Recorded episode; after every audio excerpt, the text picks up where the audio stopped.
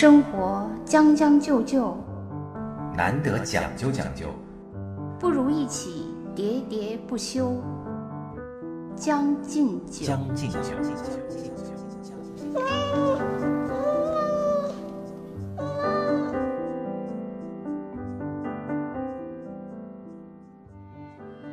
那你说到这个文化，对你看电影啊，它嗯。其实是一个很重要的一个，嗯不是说先决条件吧，反正是一个很重要的因素。嗯那其实也有另外一个问题，那为什么现在年轻人看这个西方啊，来自这个好莱坞啊什么的这些都那么如痴如醉呢？这么喜欢呢？我觉得还是因为他们这个也是跟他们从小都有关吧，比如说什么呃，就是什么漫威，还有另外一个是、啊是叫啥来着？就是有两啊个、呃相打斗的那个那个嗯动漫嗯公司嘛。嗯就是我觉得现在很多小孩儿，他们都是看着这两个公司的各种片子长大的。对，就是我，因为我也跟这些小朋友们聊过，我首先连这俩公司都分不清，我经常把这两个公司衍生的一些人物都搞搞混，就在他们看来，这简直太经可笑常问他们超人和那个谁，对他们简直觉得太可笑了。我记得有有一次我跟一个小孩聊这个嘛，啊，然后呢，我就是因为分不清嘛。就把他笑的都不行了，他甚至把我们俩的那个聊天记录截图截图发了朋友 圈，因为他说这个人太可笑了，连这样都分不清。最基础的东西都不知道。对啊，这也是因为他们从小就是受，就好像就是说，我们小时候看的不是那些，就你是说的什么《丁丁历险记》呀，什么什么知识老人那些，他们小时候看的可能就是这些漫威的，啊包括什么啊呃迪斯尼的那些米老鼠什么啊那些，这他们从小的这个就是他们培植他们的那些文化嘛。嗯，而这个又是强势的市场性的，因为它毕竟有市场性的优势嘛，压倒的。嗯但是这个还是跟他成长的经历，我觉得我也是因为，呃，就看那些有感觉，因为日本的底层人民和中国的底层人民还是不一样，嗯，他对那个苦难的反应其实还是不同嘛没，错，所以我觉得这个文化那个就是跟成长环境有关嘛，嗯。你知道我现在在想什么吗？嗯，我现在在想跟那个漫威那个打架的那家公司。到底叫什么？对，所以咱其实我也看过他的很多那个片子，但就是突然想不起来。所以咱俩都可以，咱俩的对话都可以被截到朋友圈，因为在那我看就太搞笑，怎么连这个就分不清楚啊，不是，我不是分不清楚，我是属于那个 想不起来失忆了。对，我因为我本来就不太知道其。实其实漫威的这些片子我基本上每一部都看过了哎，我不行，我就是因为被那个小朋友嘲笑了以后呢，啊我就想啊，反正我也去看看呗。啊！哎，那个美国队长到底是哪 个哪哪一系列我忘了，反正是这两个漫威的呀，啊，漫威的 是吧？漫威的呀。对，复联里面的很重要的一个人物。然后我就我就决定把那个复联那些系列都看看了一遍没有，啊，就是我呢，就是因为我是不用看啊，我实在对这些不感兴趣了啊，我就选了那个美国队长因为不是。已经终结了嘛，都已经对我来说都没有开始过，哪有终结？我根本没看过。然后钢铁侠都没我。都没看过，然后因为电视上都有嘛，我就啊去看了，我就想，哎，我还是选美国队长哎，吧你。说在电视上看，我觉得我觉得不不行。其实看这些主要还是要看那个动效的。啊、我没有嘛，我就先 先说一下我的感觉嘛。然后我就是因为那个美国队长比较那个貌美嘛，就是是吧，就是像一个那个金刚芭比似的。然后我就选了美国队长，因为我还看过美国队长演的别的电影，嗯就是我我还有点垂涎于他的那个肉体，啊，所以我就选了美国队长喜。欢高大威猛型的是吧？不，因为他长得很好看嘛，就是属于那个天使的面孔，魔鬼的身材嘛。啊，就是男版的天啊，对，那个他确实我觉得还不错，而且他那里面大胸肌 什么各种裸体什么的，那你喜欢大胸肌，那你应该喜欢绿巨人啊，不是胸更大。你这个脸，那他有天使的脸吗？我不能光有魔鬼的身材吗？可是呢，我觉得这个对我嗯，真的没法接受，是吧？就是这个天使和这个魔鬼的这个脸和身材不能把我拉进那那情节对我来说太小儿书了，啊，是我完全漫画嘛。啊，我完，可是他已经电影化了嘛，啊，不，我我的意思是，它本来就是对最早的那个那个素材，最早就是从漫画。所以我就是觉得呢，你要想进入这个领域呢，必须从娃娃抓起，就是你从小就看这个嘛，你你才能那。如果你说我我都已经作为一个一把年纪的老年人，我突然就看真的金刚芭比对我都没有用了，小儿书嘛，小儿书怎么办呢？其实我特别想把你那种真诚又那个急躁的面孔视频化拍下来，真的太有画面感了。我说我是由衷的，对，其实表面上看是你想了解一个文化的那个嗯那个热情嘛，其实我觉得背后里透露出来的是我们要被这个时代抛招的抛弃的慌张，是不是？我最后我就放弃了嘛，放，弃治疗你看，我。跟你讲啊，嗯我我就没有这么鲜明的什么代沟啊，或者是什么时代感啊。嗯，我经常看的电影啊、电视啊，都是特别年轻化的，啊特别年轻。因为首先你说的这些我都在看，只不过我想不起来那家叫什么了，这是这是一个。另外一个就是，嗯你看我现在还经常看选秀类节目，嗯嗯，知道吧？就青春美少女啊，就为什这些会呢？我觉得就是特别放松嘛，特别看的时候就特别的那个，呃，现在不是流行的一个词叫就是露出那个姨母笑嘛，对吧？我可能是露出姨父笑吧，就真的觉得很，哎呀，很、啊。那你就像那个张文红一样嘛，张文红不就说嘛，他啊回家就会愿意看一些哎哎，真的有啊，就是点相似。我对垃圾肥皂剧嘛。对对对，就是差不多。因为我觉得其实跟我之前的工作也有关系嘛。之前嗯在那个呃公司里做也算是做管理工作嘛，你每天面临的都是比较复杂的，一是人事，还有市场啊，嗯啊，反正种种嘛，都让你那个觉得很累，每天那个脑子就基本上都不够运转的嘛。所以当你那个轻松下来之后，就看这些让你特别的不用动脑子，就是浅浅的浅反应就可以了。哎，可是那你就比如说要我那个过度解读，我就会解读。比如说你看那些选秀类的，你看这么残酷的，会让你联想起那个职场的争斗吗？你都小儿科呀，对。还有你看宫斗剧宫斗剧会让你联想到公司的人事斗争这些 完全不会啊，不会唤起这个，不会唤起，哦就是因为那个现实永远比那个电视剧要复杂和啊，对，那残酷的多，啊，是吧？所以你在看这个的时候，你只会觉得这都什么呀，小儿科，就真的看的时候是非常放松的，而且还经常有代入感嘛。就是从一开始，比如说选秀啊，类似于就从最早的那个《创造一零一》开始，我基本上我所选中的最后都出台了，都出道了。真的，我觉得我最适合的节目应该是去做经纪人。哦，我我就是，我觉得我可能是因为职场的经历比较平淡吧，嗯，所以呢，我不是追求这种放松，就像你跟张文红这种高端人 士平时 平时被社会残害，对，就是呃，在社会中那个血啊血雨腥风嘛，回来嗯就想风和日丽嘛。但我呢，就是平时工作挺苍白的，所以我回来就想追求深刻。啊，所以我喜欢的那些电视剧，自己找点儿对，就是比啊，对，比较深刻的思想上的事儿对，另外我还有一点就是你刚才说的，我其实看任何东西我没有代入感，啊，我我包括我看小说，我不会把自己带成女主什么的，我不会，我就我好像始终是一个旁观者。嗯就包括我举一个极端的例子啊，就是很多人追星嘛，嗯就是咱们小时候也都追过星，就很多人追星的时候会歪歪自己跟偶像谈恋爱嘛，没错我都不会，我从来不会，我因为我觉得他他跟我没关系，啊，我就是喜欢他而已。他跟别人不够喜欢他。他跟别人谈恋爱，我也没意见，就因为我觉得我并不想占有他。他要是和你的那个同事谈了呢？对没有啊，你也没有意见。我我没法想象，因为还没发生过。我觉得有些事情真的是这样，人其实不了解自己，不要说不了解别人，就很多事情你不知道事到临头，你不知道自己会有什么反应嘛。嗯，就是如果我喜欢的一个某一个男明星和你谈恋爱了，和我谈，那我只能送上祝福。呃，我加油。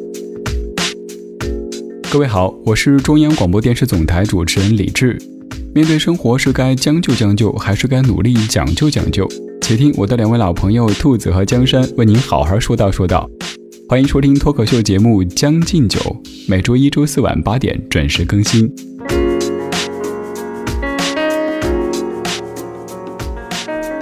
就是我我觉得对我来说啊，嗯，我就不太喜欢看，我喜欢看深刻的。我第一没有代入感嘛，第二我喜欢看深刻的，深刻的呢，我不喜欢看那个就是两方斗争的，我喜欢看多方博弈的。啊我觉得满足我看越复杂越深刻。对，满足我看多方博弈的，我觉得比较经典的就是前几年特别流行的《北平无战事》啊和呃最近这段疫情期间很多人都看的《大明王朝一五哎，六六对这个》。戏很奇怪啊，就突然又翻红了。这对这个戏其实是很久的对对，就是九十年代的。边很多人在看。对他可能还是因为他的那个反映的那个就是特殊的历史啊情况嘛哎，对，跟嗯现在有一些相像嘛，嗯有一些相像。而且呢，我觉得这两部剧因为是同一个编剧啊就是叫刘和平嘛，嗯，他应该算是中国最顶级的编剧之一。啊，对，你看这个选择的这个题材的大结构也非常相似啊。对对对，我就是想说，他的编剧就是因为这两部戏我都看了嘛，我觉得他的那个编剧就是有几个特点。他第一个特点就是我刚才说的多方博弈，嗯，他这个里面绝对不是说呃只有一个善和一个恶在博弈，他是有很多的那个势力在里面善和恶。的这个划分也不是也也对，也不是那么清晰，清晰。因此呢，它就会呃产生很多种可能性。嗯就是它这里面最好看的就是多方博弈，嗯就是《大明王朝一五六六》里面也是有很多多方博弈。嗯，而之后那个北平无战事更更明显嘛，因为他们有好多都是开会嘛就大家开会，啊我估计很多公司也是 这样嘛，就大家开会，就各种多方博弈是非常好看的。我觉得嗯这个是刘和平的比较擅长的对编剧的一个最大的特点，最优秀的一点。但另外一点呢，我觉得它还有一个特点，就是它的剧为什么让人觉得好看，是因为它在第一集和第二集里就会设置一个高戏剧冲突，嗯，让你马上就带入。而且还带着悬念。让对对你想嗯它就是它永远是在第一集和第二集，就是一个剧烈的剧烈，因为很多剧开始就是很平，起的非常平嘛，然后才会渐渐渐渐入高潮，但它从来都是开头一二集一定是一个冲突的，然后之后才会进入一个比较缓慢的叙述的，这让这些多方的力量都渐渐出场，这样的，我觉得这个点其实也是还蛮好的一个技巧嘛。另外那个，我觉得他呢，如果说有一个缺点，他的缺点呢，就是他的男主角总是塑造的很 差，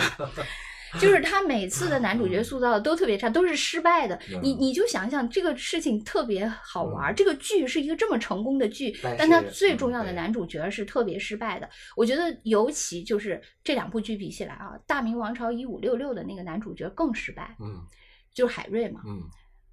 我看《大明王朝一五六六》里面，我喜欢很多人，嗯，就是那里面很多的人，就包括严肃的其实不，喜欢的原因是什么呢？就是我只不喜欢海瑞，对，为什么呢？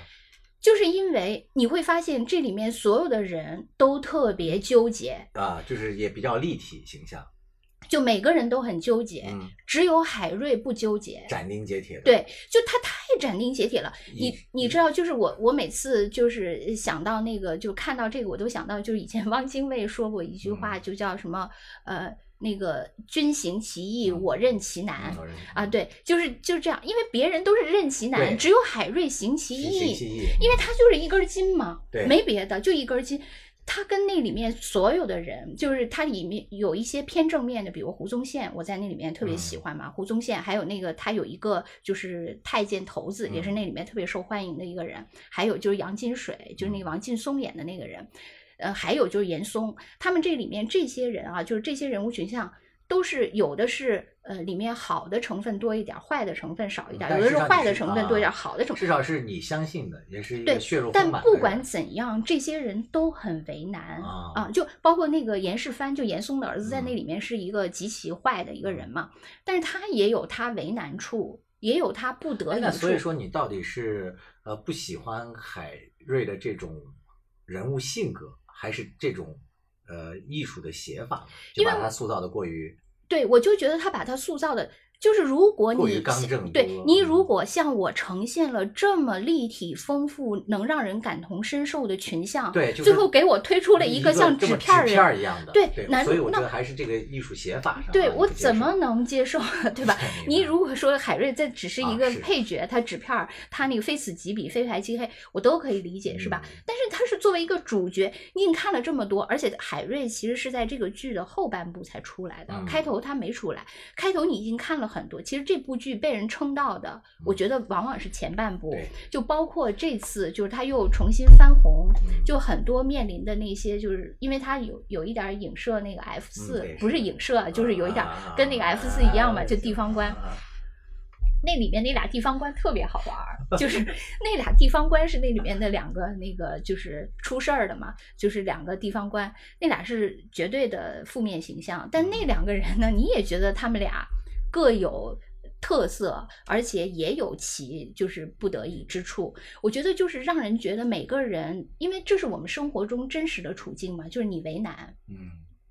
一个坏人他也有他为难的地方嘛，所以你才会觉得呃真实啊，对，这么好，所以那个反而让你觉得不好。嗯，我所以我就觉得刘和平，可能有的人吧，就是他功力尽管很深，但是也总有啊也总有嗯短板。短板。但不管怎样，这两部我哎，你说的这个跟那个就是前段也是北京台吧热播的那个叫什么《新世界》电视剧，你看了吗？哦没有没有啊，有点类似，他的这种写法啊，嗯嗯他也是选择一个呃特定时间点做横截面嘛，把这个当时的人物群像嗯都做出来，然后中间可能也有一些错综复杂的关系什么的，就是这个戏也是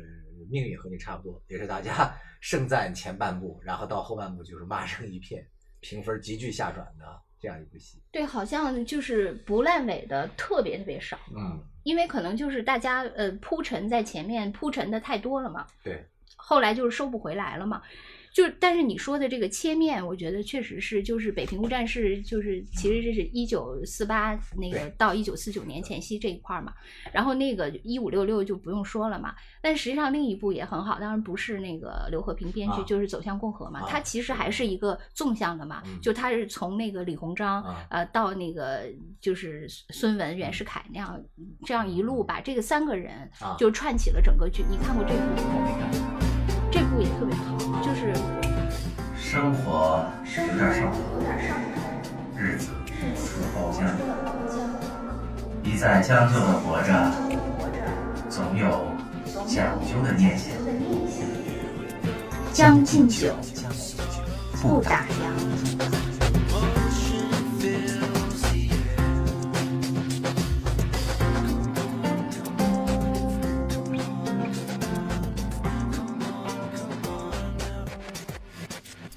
我觉得这部我是有两个比较那个深的体会啊。第一个体会就是说，里面的人物纷至沓来，我觉得我们都是学过过历史呃，对，都是学过这些人学过那个近代史哈、啊这些，但是实际上当时就觉得近代史这块儿特乏味，没错啊，特别没意思，就是各种那个打仗什么年头儿记这些老是被羞辱。啊条约哦不，我没有代入感，我只是把它作为考试的啊资料，我觉得太烦了，就各种年、各种条约什么啊记来记去的，还很容易混，也没什么意思，就是非常干瘪的一段。但是你看那个呢，你就会觉得真的，就马上他这历史从书本上站起来了，啊而且这些人物纷至沓来，没错，不再是历史书上的那个小小的画像。对我当时就是是这样的，是我一边看，因为他人物非常多，啊就他出来一个人物，我就一起翻历史书我就马上去搜索，哦，这个人大概是这样的。对我不是翻历史书，就在网上查嘛，啊就是会你会觉得这这段历史一下就是逐步的在啊你、就清晰了对对对，就丰满起来了。这个我觉得是第一点，就是真的特别好，就让你觉得其实你觉得最无聊的生动的历史课。对，最无聊的一段历史，其实就是还是最澎湃的一段历史嘛。这个我觉得是第一点。第二点就是，我觉得这个里面就颠覆了这三个人，啊，嗯就是颠覆了孙文。颠覆了那个袁世凯原来的那种对对，就是我们在历史书上的那种认知，就是有所颠覆。我觉得最最最颠覆的还是李鸿章。嗯李鸿章是这个剧的前前半部，他是主角嘛，因为后来他就退场了嘛。对前半部他是主角的时候，你会觉得看完了以后马上成为李鸿章的粉对丝。我没有看这个《走向共和》的这个、啊这个剧啊，但是我身边有好几个朋友，啊我看他们都说，就是因为这部剧开始不是说变成他的粉丝，至少是去研究和那个关注他了，对对甚至是对他的书法呀，是是，对他的这个艺术成就，还有一些也也也在看他的这个。对你就会觉得，确实就是说，那个任何历史都是当代史嘛，或者嗯说什么日历史是任意打扮小姑娘，诸如此类的这些嗯嘛。就是因为你原来我们的李鸿章就作为 卖国贼形象，这个不用说了哈。但是在这个里面，你会觉得他就是就是有有就是非常，首先是非常聪明，嗯不是像那个历史上描述的啊，就是只只是崩溃啊、啊那么一一味卖国求荣什么不是？他其实是为了就是维持这个非常，就是做了很多很多周旋呃，还挺还非常非常机智，你嗯会觉得是这个。另外就是我说的那个，他非常非常为难，嗯就是因为他要平衡的那个太难了。我也是因为看了这个剧以后，就去买了 李鸿章的一些研究的书，因为就你你会就是沦为粉丝嘛。对就他当时有一个比较那个重要的表述嘛，但是不是原文的意思，就是说说大清朝就像一个那个四处漏风的房子。他是一个裱糊匠，是的，他就一直在四处裱糊。啊，他说平时如果是风调雨顺的时候，对对对这还勉强这个维持。也是一个比较有名的对，如果一旦就最后就就四处漏风，就完全不行了嘛。一旦来了那个大风雨对，你看这个，他确确实实就说那个基础框架都不行，对，你看他还在那里勉为其难。就是勉为，所以我就说非常为难嘛，嗯非常为难，然后勉强维持。你你看那个这个剧，你就只深深理解到他说的这句话是是、是真实的写照嘛。对，所以这个剧我我觉得也还挺推荐。当然了，我觉得对历史的解读，就是说他把那李鸿章就是翻成一个就是挺容易让人粉上的人，可能也未必就是历史的真实嘛。嗯但是毕竟提供另一种解读，因为前两天我看有一个朋友圈有一个人他写，他说他说他以前那个。经常会就是有一道考题，就是他，因为他也是媒体圈儿，他招人，他招编辑的时候，他就会问人家说，你怎么评价袁世凯这个人？啊他就是从这个人的这个这个应聘者的回答，然后来看他整个的素养怎么样对他嗯觉得，如果你照历史课本说这个人就是一个被洗脑的，什么没什么意思。如果你有一些独特的见解什么的，他就觉得很很好。但是呢，他说他就是就是又是看山还是山，他就觉得呃，经过这么长时间的这种沉淀以后，他反过来在想，他可能觉得。呃，有些历史上的定论不是全部啊，嗯就是说有些历史上的定论，它可能还是有其价值的。比如说他，比如说汪精卫，嗯，就是以前其实就是很多人为汪精卫翻案嘛是的，但他后来他就又觉得，你把汪精卫定位成就是原来的那个定义，其实他就是有一些就你历史不得不然的那些东西，嗯就你还是要把它定义成一个啊卖国贼，他确实就就是啊考虑对其实啊，对对对，对就是他为其难嘛啊，他任其难嘛，是吧？他什么呃选择的这个过程啊，对对对。但是不管怎样吧，我觉得这几部其实刚才说的这三部都是历史剧嘛，嗯，但它历史剧的好处就是真的带你，就我们原来接受的历史的教育太少了，嗯，然后就是很平板嘛，然后让你进入到这个时空，然后体会到他人物的丰满和复杂。我觉得真的这个不管怎样，就是这种体验，我觉得还都挺珍贵的。他的解读可能也只是他的一家之言，但是至少他带你走进了那个时空，并且如果你有兴趣，你可以自己去通过各种途径去自己走进那个时空。你这个就让我想起来，就是我们原来上高中考大学的时候嘛，就是背那个历史，然后当时就有一段，就就就经常你会发现历史，呃，学历史的时候是有一些什么五代十国啊、或者什么时候就是那种线索比较多嘛，它会让你就是脑子就就很容易搞混，或者说记得比较枯燥。嗯当时我们那个历史老师就建议我们就是去看一些小说或者是电视剧，嗯他的那个个人经验就是说，你看的就是一个鲜活的人的时候，你对这个人有了一个很强烈的一个印记或者说喜好，你反过来再去想它所代表的那个年代的时候，你就反而容易感性化的记住。我觉得这招还是有点作用。对对，我我觉得就是说，尤其是从事那个历史人文研究的，就是你必须有一定自己的这个社会阅历和体验也特别重要。嗯就因为我自己是就是人文学科的嘛，我记得当时呃我的那个老师就特别愿意让我留校继续读博士，我嗯就没有读，是因为我觉得一方面我厌倦了做一个好学生，但我觉得另一方面是我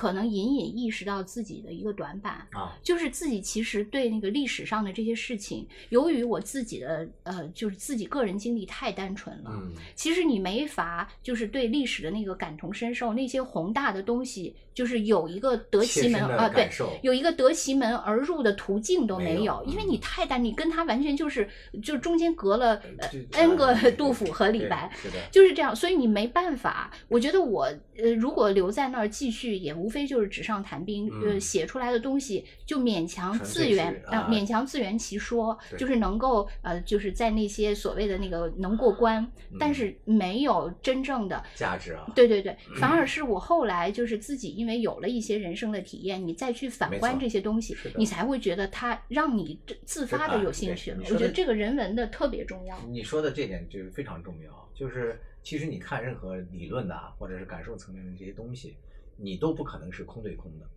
你如果空对空，你看到就是用名词解释名词，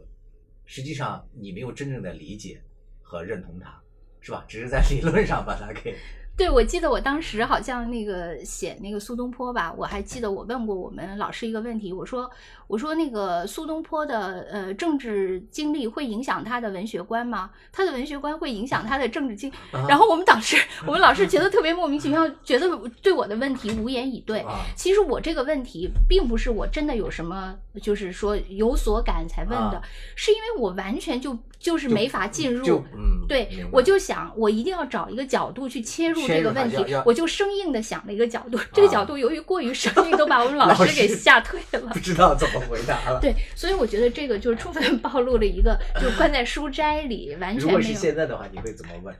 怎么会切入这个？现在我我我觉得我不会问了啊因为我自己有丰富的体验了，我觉得嗯我可能都未必能跟那个老师在一个频道上嗯就是对话了。我觉得如果你自己一旦看进去，哦，后来我其实在我在学校的末期已经有一点儿这个体会了，就是我刚开始做一个选题去看史料的时候没有感觉，嗯就是它对我来说就是史料。嗯后来你会发现，当你有一定思路的时候，就同一条史料，你每次看都有新的感觉，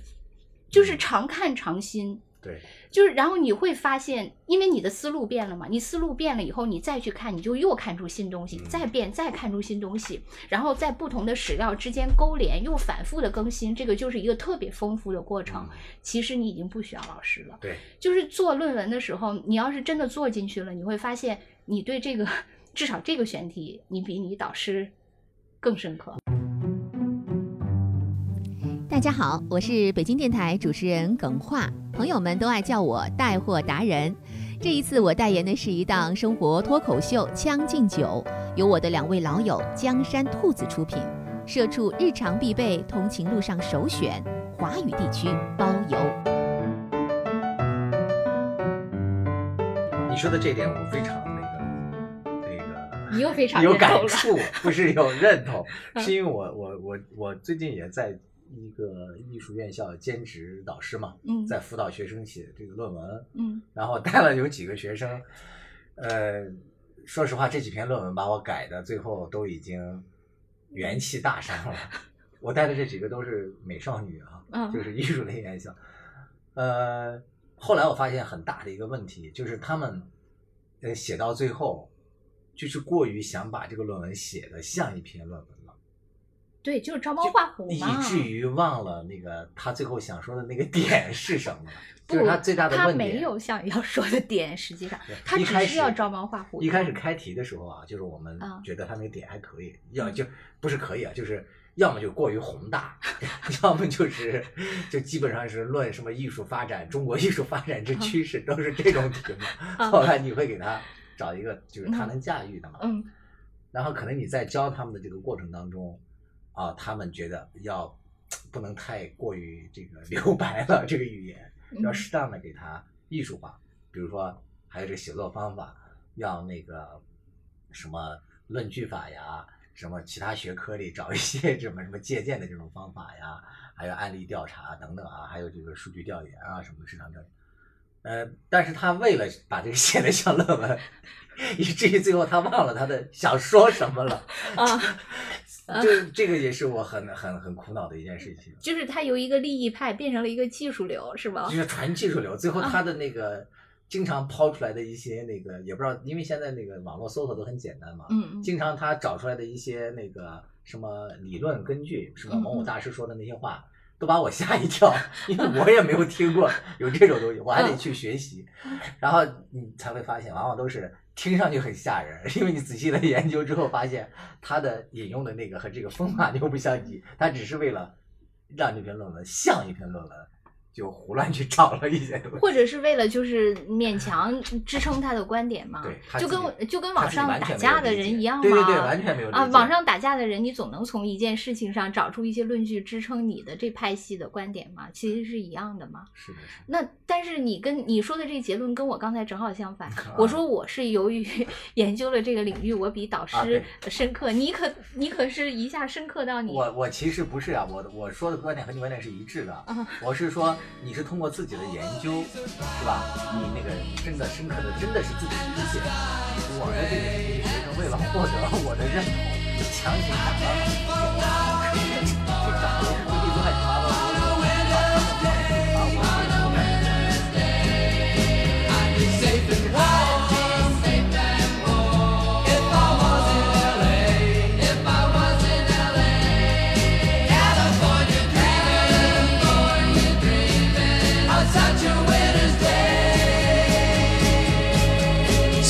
into a church. I passed along.